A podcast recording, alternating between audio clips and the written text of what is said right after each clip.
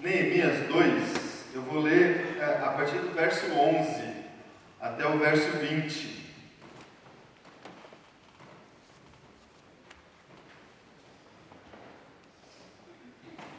Todos encontraram aí? Pessoal galeria, aqui embaixo. Vamos à leitura do texto de Neemias. Diz assim: Cheguei a Jerusalém e depois de três dias permanência ali, saí de noite com alguns dos meus amigos. Eu não havia contado a ninguém o que o meu Deus havia posto em meu coração que eu fizesse por Jerusalém. Não levava nenhum outro animal além daquele em que eu estava montado.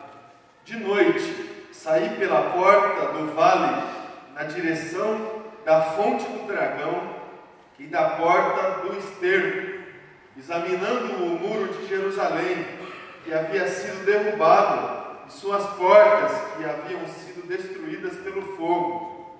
Fui até a porta da fonte e do tanque do rei, mas ali não havia espaço para o meu animal passar. Por isso subi o vale, ainda de noite, examinando o muro.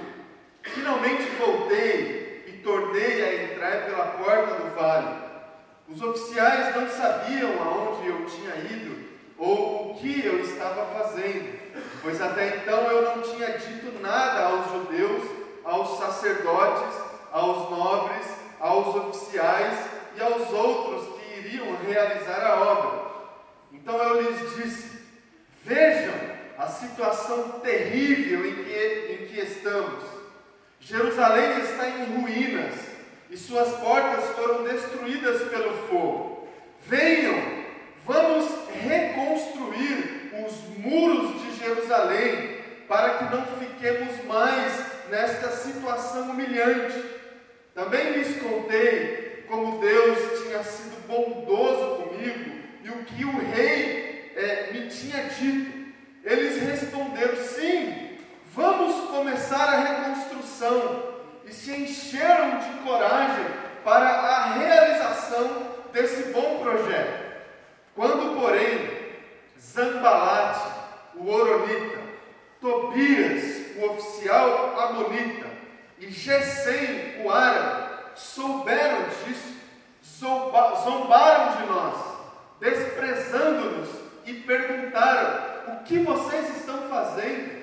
Estão se rebelando contra o rei? Eu lhes respondi: O Deus dos céus fará que sejamos bem-sucedidos.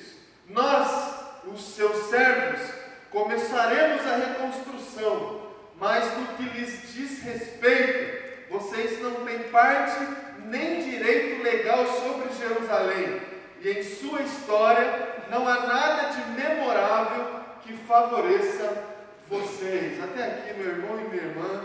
Vamos orar mais uma vez agora diante da palavra. Se coloque diante de Deus, coloque o teu coração diante do Senhor. Vamos orar. Senhor Deus, Pai, nós te bendizemos novamente essa manhã. Nós rendemos, Deus, o nosso coração no teu altar. Rendemos, Deus, tudo, nós, tudo que nós somos, Pai, a nossa fé, a nossa caminhada, Deus, as nossas necessidades. Deus, toda a nossa ansiedade também, Pai, nós colocamos no Teu altar. E agora, Deus, diante da Tua palavra, Pai, nós abrimos coração. Pedimos a ministração do Teu Espírito Santo agora através da palavra. Que o Senhor fale, Deus, comigo, com cada um aqui presente nesse lugar. Saiamos aqui, Deus, com o coração cheio do Senhor, cheio da esperança do Senhor, da sabedoria que vem do alto. Deus, cheio de força, de vontade de continuar perseverando na caminhada, Deus, com uma força diferente, Pai. Deus, fala conosco, fala, Deus, com cada filho e filha do Senhor que o Senhor trouxe até aqui, Deus. Essa, Pai, é a minha oração e a vontade também do meu coração, Deus, eu oro em nome de Jesus. Amém. Amém, amém, irmãos. Joia. Deixa eu verificar com vocês aqui uma situação. É, não sei se Quantos de vocês, talvez os mais novos como eu, não que vocês sejam assim velhos, né? Mas os mais novos assim, é, já se divertiram, já brincaram com um brinquedo chamado é, queda-bloco, sabe? Tem o quebra-gelo. Quebra-gelo e o queda-bloco é, são brinquedos parecidos. O queda-bloco é aquele brinquedo com um monte de bloquinho assim de madeira, sabe? Que começa com uma torre toda certinha construída. E a brincadeira é a, os participantes é, irem retirando os bloquinhos do meio da torre e aumentando a torre, diminuindo assim a, a, a base da torre, o equilíbrio da torre, cada um vai tirando um bloquinho e colocando em cima. Aí o outro vai lá, tira outro bloquinho e coloca em cima. E a brincadeira é essa. Ah, o, na verdade, essa brincadeira não tem vencedor, tem um grande perdedor, não é? Porque o grande perdedor é aquele que, quando é, for tirar ali o bloquinho para aumentar a torre, a torre perde o equilíbrio e ela cai, todos os bloquinhos caem é, na mesa, de repente você já estava ali já há alguns minutos equilibrando a torre e a brincadeira acaba com uma grande destruição, com um grande desabamento da torre de madeira. O quebra-gelo é mais ou menos parecido também. Você vai ali quebrando gelo e a brincadeira é que tem um perdedor ali na verdade quebrou o brinquedo todo. Ah, eu estou lembrando dessa brincadeira, meu irmão e irmã, para tentar fazer um paralelo meio injusto com você. A nossa vida, obviamente, não é uma brincadeira. Aliás, a nossa vida está longe, bem longe, de ser uma dessas brincadeiras que a gente passa o tempo. Mas por vezes, é, meu irmão e minha irmã, na nossa caminhada, a torre desaba. Por vezes, na nossa caminhada, no nosso dia a dia, nas tentativas que nós temos ali no nosso dia a dia de ir equilibrando as coisas, equilibrando os nossos relacionamentos, equilibrando é, a nossa saúde, equilibrando a nossa espiritualidade, equilibrando os nossos recursos, fazendo as contas, fazendo as planilhas. Às vezes, é, esse equilíbrio se desfaz e as coisas caem no chão. E aí a gente se vê é, algumas vezes na nossa caminhada diante de uma reconstrução, de um desafio que se apresenta diante de nós de reconstrução, de começar de novo, de começar, entre aspas, a brincadeira novamente, de estabelecer ali a torre começar a caminhada desse equilíbrio que a gente tenta fazer nos nossos dias. Vez ou outra, né, meu querido e minha querida, a gente se depara com uma torre de madeira desconstruída na nossa frente e a gente precisa começar de novo.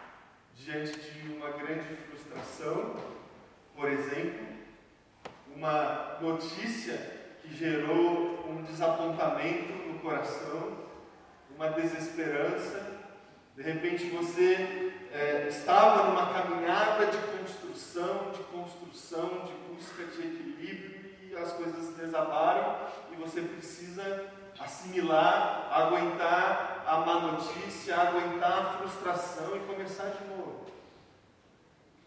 Ou às vezes diante de uma ruptura, uma ruptura de um relacionamento, por exemplo, que foi construído, que foi alimentado, foi cuidado, mas de repente desabou e você precisa começar de novo. De uma confiança perdida. De repente a ruptura foi a, a sua vida profissional. Você passou boa parte dos seus dias, dos seus anos construindo uma carreira profissional, mantendo o equilíbrio e de repente a torre desabou e você precisa começar de novo. Talvez passar por etapas que você já passou lá atrás e de repente você vai precisar passar novamente, estudar novamente, se submeter novamente a cargos que você submeteu à sua vida lá atrás. Recomeços, recomeços, reconstruções.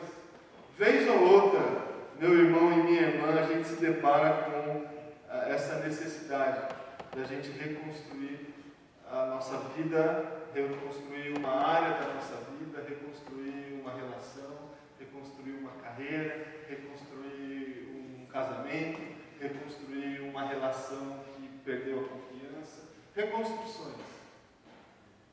O que, que nós fazemos, meu irmão e minha irmã, quando a gente se depara com uma situação como essa? O que, que nós fazemos, eh, meu irmão e minha irmã, quando a gente precisa trilhar esse caminho de, de restauração, de reconstrução? O que, que a gente faz quando a gente precisa começar de novo? O que, o que, que a gente faz quando a brincadeira, entre aspas, acaba e a gente vai ter que decidir se a gente continua com ela ou não? O que, que a gente faz? Quem já passou, é, meu irmão e minha irmã, ou está passando por um momento, por uma situação é, como essa, é, sabe do que eu estou falando. Sabe do que eu estou falando.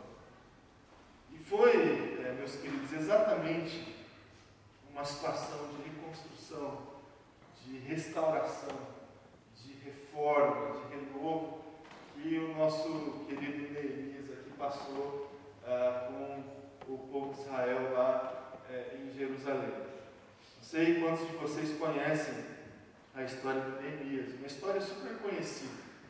Um sujeito brilhante, um sujeito é, corajoso, um sujeito destemido, um sujeito que foi tremendamente usado por Deus num momento triste, difícil da história do povo de Israel.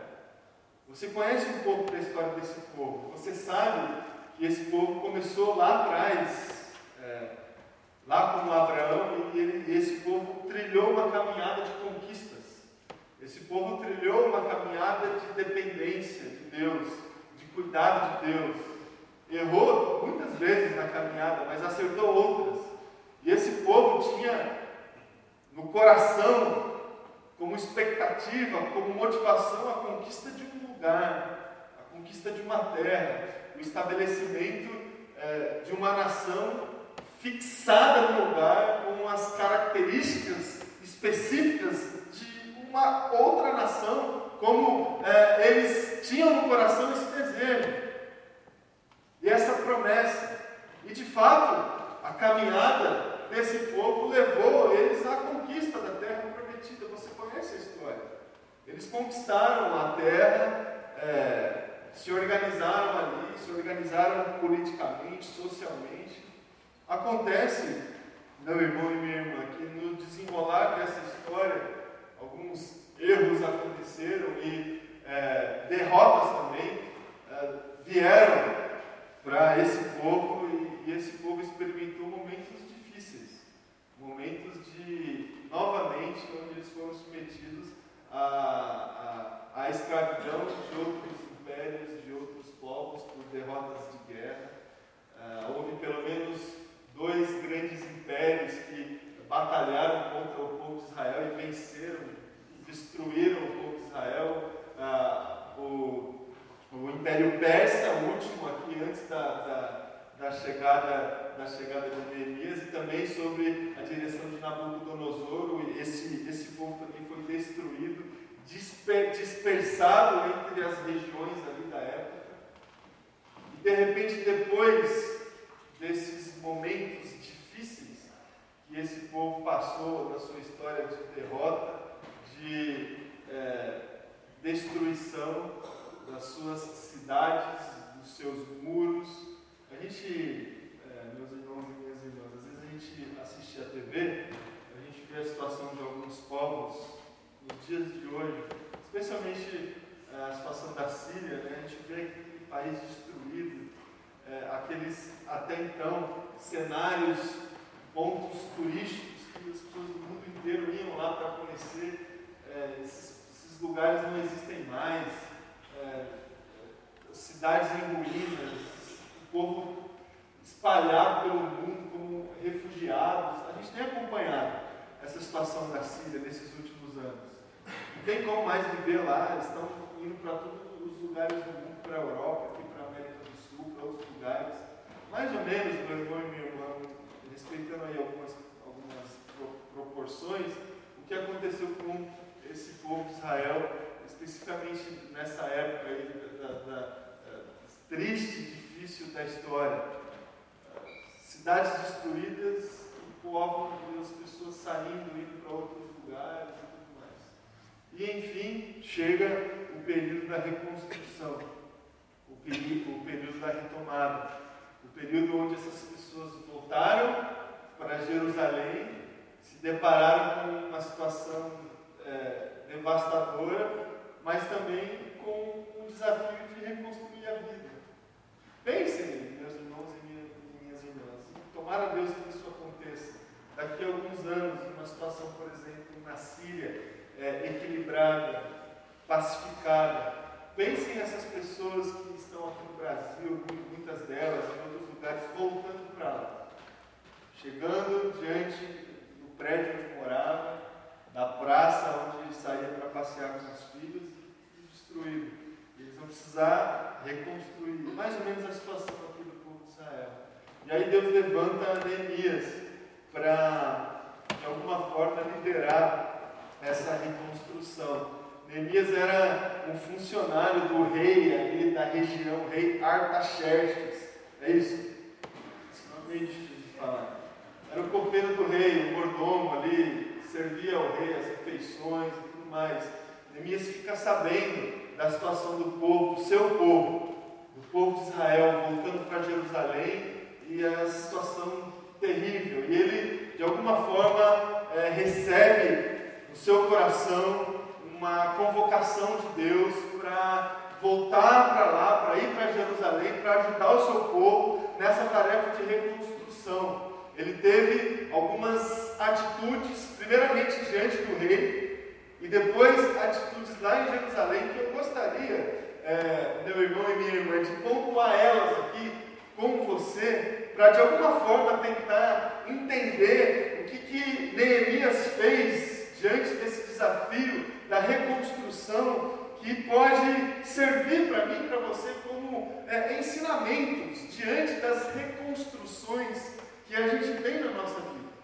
A gente sabe, meu irmão e minha irmã, que a palavra de Deus ela é fonte de inspiração, de ensinamento, ela é fonte de sabedoria para a minha vida e para a sua vida. A gente consegue olhar para as histórias, levando em conta, obviamente, o distanciamento histórico, a, a diferença de contextos sociais, mas a gente sabe que a gente pode olhar para todas as histórias da Bíblia, da Escritura Sagrada e também para essa história de Neemias e tirar ensinamentos. Eu feliz de fazer isso com você essa manhã.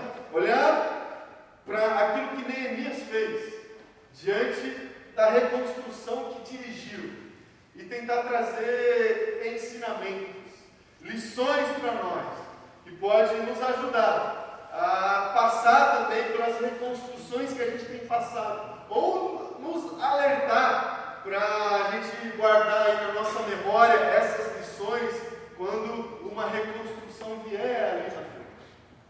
Então acompanhe comigo, meu irmão e minha irmã, ah, essa proposta que eu deixo aqui é, para o teu coração. Eu vou é, pontuar aqui vocês algumas fases que Neemias obedeceu e também trazer para o teu coração esses desafios. Uma primeira fase que Neemias se submeteu diante é, desse quadro que eu desenhei aqui para vocês da história do povo de Israel, foi uma fase assim, de diagnóstico. Você acompanhar ah, o livro de Neemias no capítulo 1 e no capítulo 2 que nós lemos aqui, boa parte do capítulo 2, a gente vai perceber essa fase de diagnóstico, onde Neemias, em primeiro lugar, ficou sabendo da situação. E quando ficou sabendo da situação, ele lamentou a realidade. Ele sofreu. Ele agiu com uma certa. É, com, com um realismo assim que gerou sofrimento no coração. Quando ele ficou sabendo da notícia, ele lamentou. Você pode perceber isso no capítulo 1. Depois que ele lamentou, meu irmão e minha irmã, orou a Deus. O lamento de Neemias gerou uma ação, uma primeira ação, um primeiro passo. E esse primeiro passo o levou diante da presença de Deus e Neemias orou a Deus pela, pela situação. Diante da notícia. Capítulo 1 de Neemias. Neemias lamentou e Neemias orou a Deus pela situação e depois, meu irmão e minha irmã, um segundo passo diante, dentro dessa fase do diagnóstico, digamos assim, depois que ele lamentou, depois que ele orou, ele teve coragem para conversar com o rei. Porque ele se sentiu comissionado a fazer alguma coisa. Só que ele era funcionário do rei. Ele não poderia assim decidir sair do palácio fazer o que ele gostaria de fazer. Ele teve coragem, coragem para chegar à presença do rei, expor a situação, expor o desejo que ele tinha de ajudar o seu povo. Então, lamento, oração e coragem para falar com o rei, expor a situação, expor é, o seu desejo. Diante dessas atitudes, primeiras atitudes que Neemias teve, uh, diante desse cenário, meu irmão e minha irmã, eu trago aqui alguns desafios para nós diante das reconstruções que a gente tem na nossa vida. O primeiro desafio que a gente tem que ter quando a gente se depara com é, uma situação é, destruída, digamos assim, a gente precisa ter uma certa humildade realista. Humildade realista. A gente precisa reconhecer que a casa caiu, em outras palavras. A gente precisa reconhecer que a gente tem um problema para resolver. A gente precisa reconhecer que alguma parte desse problema a gente tem alguma culpa. A gente precisa dessa humildade realista, de se submeter à situação, de lamentar a situação, mas não se colocar num, num papel assim de vitimismo, sabe? Como se as situações negativas que a gente passa na vida, a culpa é sempre de uma outra pessoa, ou a culpa é sempre de uma outra esfera, ou a culpa é sempre de algum, alguma, algum autor externo da nossa vida que gerou um problema para a gente resolver. A gente precisa de uma humildade realista, minha irmã, para lamentar a situação, mas para reconhecer que a gente tem um problema. Um segundo desafio que eu trago aí para o teu coração diante dessa fase aí do diagnóstico é uma dependência irrestrita. Diante de uma situação de reconstrução, a gente precisa se colocar diante de Deus, assim como Neemias fez. Neemias lamentou, mas ele se colocou logo após diante da presença de Deus e orou. Porque ele sabia que ele dependia completamente de Deus. Ele sabia que a situação era crítica. E não só porque era crítica, mas ele sabia que ele dependia de Deus. E a gente tem que ter essa certeza no coração também, meu irmão e minha irmã, que a gente não vai conseguir resolver o problema pelos nossos recursos e pelo nosso próprio conhecimento. Até porque, meu irmão e minha irmã, pode ser que foi exatamente por isso, porque a gente estava tentando viver a nossa vida pelos nossos próprios recursos e pela nossa autossuficiência, que a casa caiu. E a gente precisa se colocar diante de Deus, expressando, exclamando essa dependência irrestrita, orando a Deus, clamando ao Senhor, chorando na presença de Deus e gritando por socorro. Dependência irrestrita. Nas tarefas de reconstruções que a gente tem na vida. E assim como Neemias também, meu irmão e minha irmã, a gente precisa de uma certa ousadia. De uma certa ousadia. Porque ah, diante de uma reconstrução, um sentimento que certamente surge no nosso coração é o medo. É óbvio. Porque a gente vai fazer de novo. A gente vai construir de novo. A gente vai trilhar novamente um caminho que não deu certo ali atrás. Então o medo ele é presente. Ele é, ele é quase que automático. E para vencer o medo, a gente precisa de coragem e ousadia. Assim como teve Neemias, que se colocou diante do rei, que representava o império que gerou boa parte da destruição de Jerusalém. Com muita ousadia, ele se colocou diante desse rei, colocou ali os seus objetivos de ir para Jerusalém, solicitou recursos a esse rei. Preciso de recursos, preciso de gente para me ajudar, preciso de animais, preciso de madeira, preciso de material. E pela graça de Deus, meu irmão e minha irmã, Deus amoleceu o coração aí desse rei. E esse rei permitiu que Neemias voltasse para Jerusalém e reconduzisse o povo nessa tarefa de é, reforma, de reconstrução, para recomeçar a caminhada. Porque teve coragem e ousadia. E a gente precisa também, quando a gente se depara é, diante de uma situação como essa, de coragem, de ousadia para vencer o nosso medo, para vencer a, a insegurança que temos, porque a gente vai precisar passar novamente nos locais onde a gente já passou. A gente vai precisar passar, voltar para a cidade que está onde a gente veio. A gente vai passar pelas mesmas ruas. A gente vai rever etapas que outrora a gente pensava que já tinham sido superadas. A gente precisa de coragem. A gente precisa de ousadia. Uma segunda fase, meu irmão e minha irmã, que Neemias passou na sua tarefa de reconstrução. E a gente identifica essa fase no livro de Neemias, no seu capítulo 3, 4, 5, 6 e 7, de 3 a 7, é de fato a resolução ou a ação de reforma da cidade, dos muros, das portas da cidade que Neemias ordenou ali com o povo. A reconstrução de fato, a segunda fase.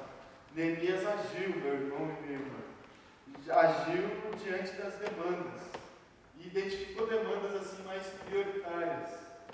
O muro da cidade, o muro que gerava segurança à cidade.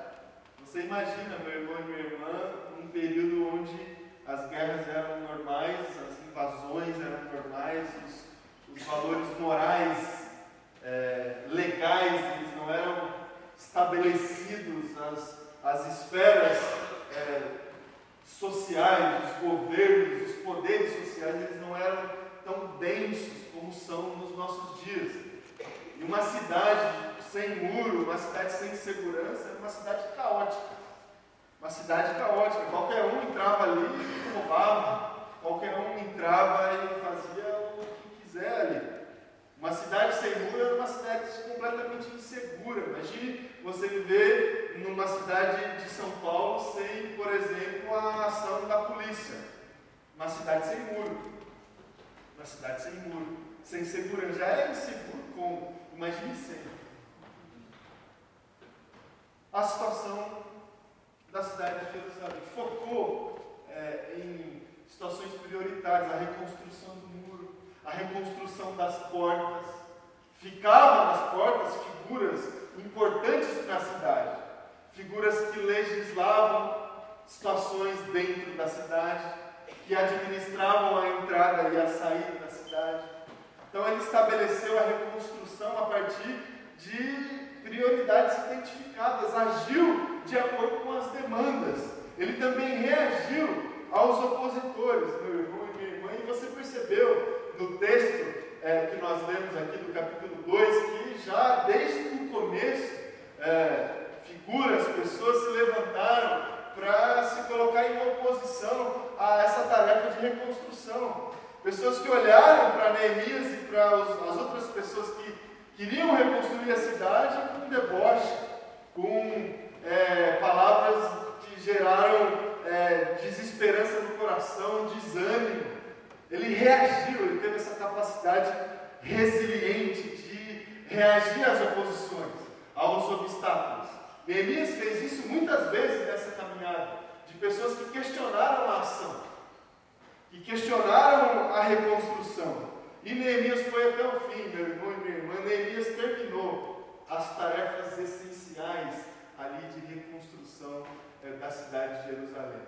O que eu aprendo com isso? O que, eu trago para a minha vida? E eu gostaria que você também absorvesse esses desafios para a sua vida diante dessa fase aí da reconstrução é, é, do Neemias. Primeiro, meu irmão e minha irmã, quando a gente se depara com uma demanda que a gente precisa reconstruir, a gente tem que ter, tem que ter uma ação objetiva. Uma ação entender a dimensão da reconstrução e agir objetiva, objetivamente na direção dessa reconstrução. Por que eu estou falando isso? Porque na nossa caminhada há várias possibilidades de distrações, assim, sabe? Não são poucas as vezes, meus irmãos, que a gente começa uma reconstrução e a gente acha que o simples começar da reconstrução já é suficiente para retomar nossa caminhada. O problema ainda não foi resolvido, mas você pensa que porque você começou a resolver, ele já foi resolvido. E de repente as distrações da vida te levam já a um, outros caminhos. E você coloca a reconstrução em segundo plano, é, quando dá, ou processo de estagnação, digamos assim. A gente precisa de uma ação objetiva. Saber de fato o que a gente precisa reconstruir e ir até o final. E focar a ação nessas reconstruções. É a reconstrução de um relacionamento, focar nessa reconstrução. É uma retomada profissional, focar nessa retomada. Agir objetivamente, colocar as forças, colocar todo o tempo, colocar a prioridade da vida nessa reconstrução, ação objetiva, se desviar das distrações, porque há tantas distrações na vida. Há tantas distrações na vida. Ação objetiva. É o que nós aprendemos com, com Neemias. E assim como Neemias também, meu irmão e minha irmã, a gente precisa dessa resiliência constante. Porque obstáculos aparecerão no meio da reconstrução. Dificuldades aparecerão. Pessoas para duvidar da nossa capacidade de reconstrução, elas aparecerão, por incrível que pareça. E talvez, talvez pessoas que você nunca imaginava que apareceria nesse momento para te desanimar, elas podem aparecer. E outras situações também, meus irmãos e minhas irmãs, que se colocam diante de nós como oposição e a gente precisa de reações, essa capacidade de resiliência, de esticar, mas não quebrar e volta. Isso é resiliência. Sabe quando a gente fala assim que a gente está calejado com determinadas situações? A gente precisa disso. As oposições serem absorvidas, mas não, não derrubar a nossa esperança, não derrubar, não nos desviar do foco. Aprendemos com Neemias também, meu irmão e minha irmã, que a gente precisa de uma resiliência constante. E também aprendemos com Neemias que a gente precisa de perseverança para chegar no final. Para chegar no final. Neemias encerrou. Neemias chegou no final. Para a gente chegar no final, a gente precisa de perseverança. Para a gente terminar a reconstrução, a gente precisa perseverar. Perseverança. E talvez, talvez a, a, o desafio mais difícil que temos, meus irmãos e minhas irmãs, porque racionais que somos, a gente gosta de prever as coisas. É, prever os, o cronograma dos projetos que a gente entra. Então, é, assim, a gente controla a nossa ansiedade, a gente controla é, a, a, nossa insegurança, a gente aguenta porque a gente sabe como vai terminar. Na vida, meu irmão e minha irmã, a gente, eu comentei isso com vocês há 15 dias, a gente não tem muito esse controle. Nós somos, a gente tem uma certa limitação, porque às vezes a gente vai entrar numa caminhada de reconstrução sem cronograma, sem data final. A gente não, a gente não sabe como é que vai terminar. E, e isso gera no nosso coração uma certa ansiedade, às vezes vai gerar um certo desespero.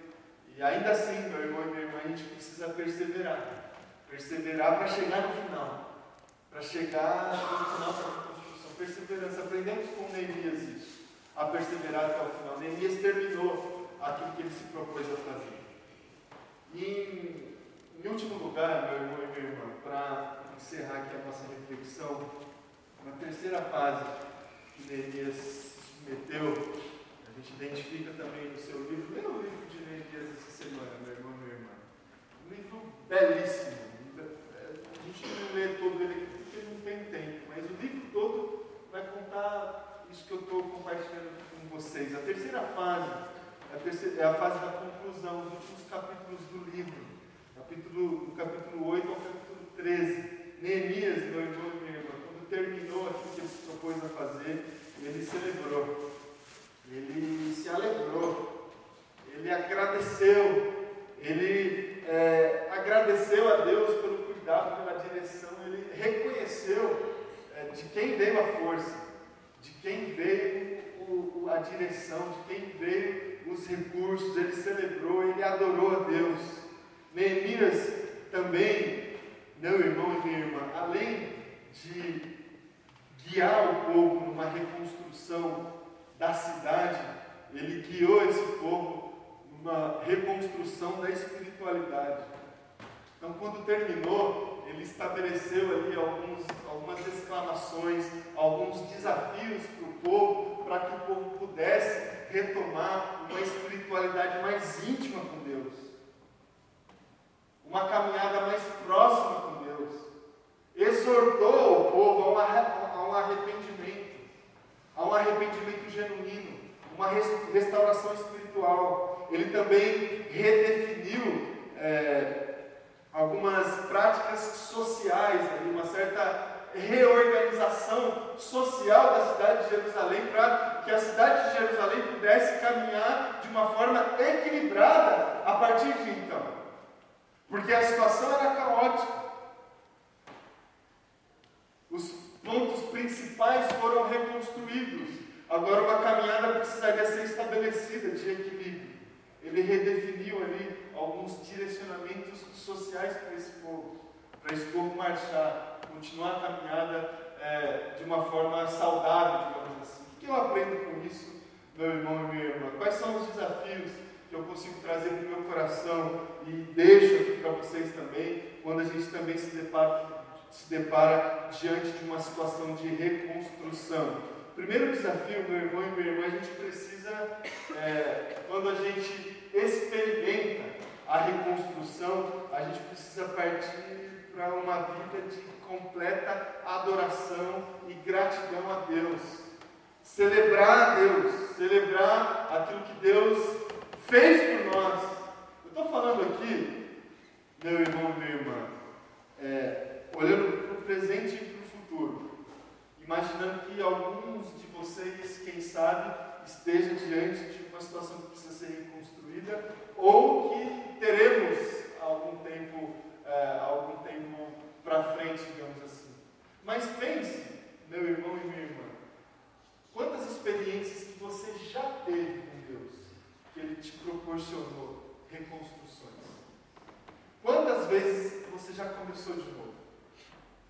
Quantas novas oportunidades Deus já nos concedeu? E são essas, essas experiências, esses testemunhos que nós já tivemos, que devem gerar no nosso coração grande celebração, uma grande vontade de adoração a Deus. Por isso que nós estamos aqui, para adorar Deus por aquilo que Ele é, por aquilo que Ele representa para nós, por aquilo que Ele fez por nós e pelas, pelos livramentos e pelas novas oportunidades que Ele já nos concedeu. Celebração, adoração. A gente precisa pontuar, meus irmãos e minhas irmãs, essas experiências. Como o próprio povo de Israel foi exortado a fazer dessa forma, a colocar marcos na história, marcos na caminhada, para a gente se lembrar de quando é que foi que Deus nos livrou, de quando é que foi que Deus nos libertou, de quando é que foi que Deus proporcionou uma grande experiência de milagre na nossa vida. Para a gente poder olhar para trás e sempre ter motivos de celebração, de gratidão, de adoração. É a oração de Jeremias. Quando ele se colocou diante de Deus e pediu para Deus trazer à sua memória motivos de esperança, motivos de gratidão, motivos de celebração. Faça isso, meu irmão e minha irmã. Coloque marcos na sua caminhada, placas na sua estrada. Aqui Deus me libertou, aqui Deus curou uma pessoa querida, aqui Deus me abriu uma porta de emprego, aqui Deus me presenteou com um filho, aqui Deus concedeu uma companheira, um companheiro. Coloque, meus irmãos e minhas irmãs, esses marcos na sua estrada e que eles te sirvam como, como motivos de celebração, de adoração a Deus nos momentos de culto que você presta a Deus. Aprendemos com Neemias isso, a celebrar a Deus, a celebrar essas reconstruções. Aprendemos também, meus irmãos e irmãs, que a gente precisa se renovar espiritualmente. Quem sabe, quem sabe, essas experiências de reconstrução em algumas áreas das nossas vidas sirvam para nós, para nos levar, para nos colocar numa posição mais íntima de Deus. Quem sabe não seja Deus nos atraindo, talvez de uma forma é, angustiante, talvez, meus irmãos e minhas irmãs, a gente não entende os métodos de Deus, mas tomemos essas experiências como oportunidade de se colocar mais perto de Deus, de se renovar espiritualmente, de orar mais, de ler mais a palavra, de ter mais momentos de devoção na presença de Deus. Foi o que aconteceu com o povo de Israel, foi o que Neemias fez com esse povo, guiou esse povo a uma renovação espiritual. E essas experiências de reconstrução, meu irmão e minha irmã, são oportunidades que nós temos de se colocar mais perto de Deus, de experimentar arrependimentos genuínos na presença de Deus, de reconhecer os nossos erros, de reconhecer as nossas falhas. Aprendemos com Neemias, meus irmãos e minhas irmãs, que experiências de reconstrução nos levam para perto de Deus, renovam a nossa espiritualidade. Foi isso que aconteceu com o povo de Israel, e é isso que pode acontecer comigo e com você.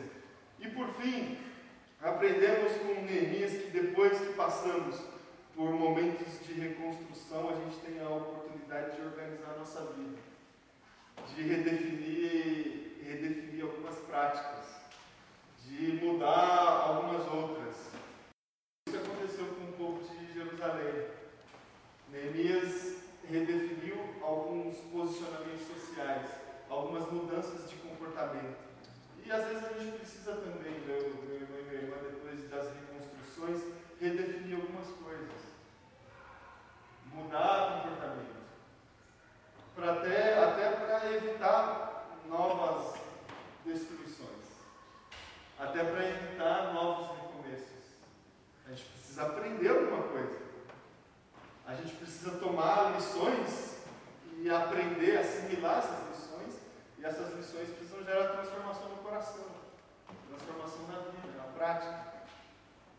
Seja assim, meu irmão e minha irmã, na minha vida, diante das reconstruções que eu passo, dos desapontamentos, das frustrações, das más notícias. Seja assim na minha vida, que seja assim também na sua vida. É, que você consiga se colocar diante de Deus em oração, lamentar a situação, orar ao Senhor e agir com coragem, com ousadia, alimentando no coração uma expectativa dessa reconstrução, é, focar, não deixar as distrações ter resiliência diante das oposições. Seja assim, meus irmãos e minhas irmãs, nas nossas vidas, que a gente consiga ir até o final. Até o final. E estando lá no final, agradecer a Deus. Louvar o Senhor pelo cuidado. Se colocar perto de Jesus. Renovar a espiritualidade. E seguir a vida diferente. Essa é a vontade que Deus tem para mim e a vontade que Deus tem para que a gente consiga é, assimilar essa arte da reconstrução, essa arte de começar de novo. Que seja assim em nome de Jesus. Amém? Vou convidar você a se colocar em pé e a orar a Deus. Coloque diante de Deus agora em oração.